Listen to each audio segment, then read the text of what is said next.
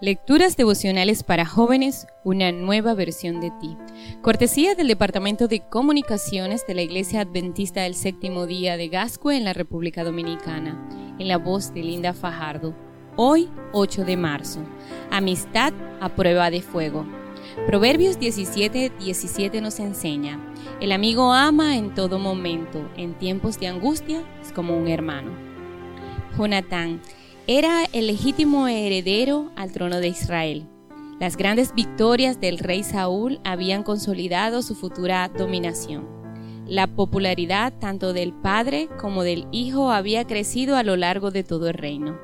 El príncipe había mostrado en varias ocasiones su valor, heroísmo y amor por la patria. Pero un día, Saúl se enfrentó a un enorme desafío. Se trataba del gigante Goliat quien durante 40 días lo insultó y desafió delante de su ejército. Su hijo veía el rostro de preocupación del perplejo monarca. Ninguno de los dos sabía qué hacer. Jonatán no se atrevió a insinuar que él podría salir a pelear con el temerario paladín filisteo. De pronto, apareció en la escena un adolescente lleno de valor.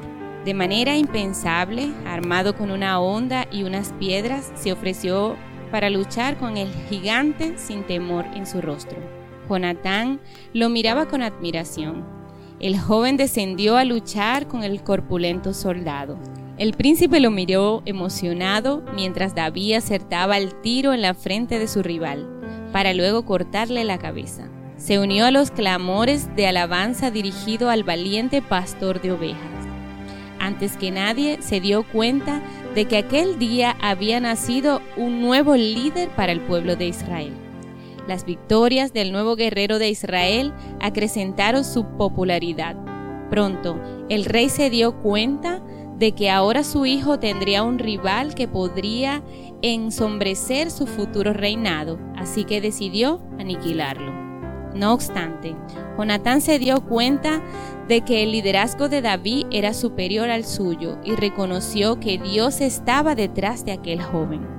Y como un ejemplo de grandeza humana, decidió renunciar a su derecho de convertirse en un monarca hebreo y aceptó el hecho de que David llegara a serlo. Además, no asumió la actitud beligerante de su padre hacia el joven y rechazó verlo como su enemigo. Más bien, prefirió ofrecerle su genuina amistad y darle todo su apoyo para fortalecer su liderazgo. Saúl reprochó en varias ocasiones a Jonatán su benevolente actitud hacia quien él consideraba como un enemigo. Pero el príncipe fue un sincero amigo de David en momentos muy difíciles. No estuvo dispuesto a traicionar a su amigo ni a deshonrar a su padre. El orgullo humano nos impide disfrutar los logros de los más grandes amigos. A veces, pequeñas diferencias o intereses egoístas destruyen entrañables amistades.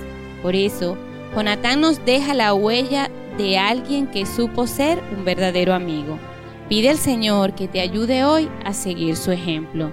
Que tengas un buen día y que Dios te bendiga.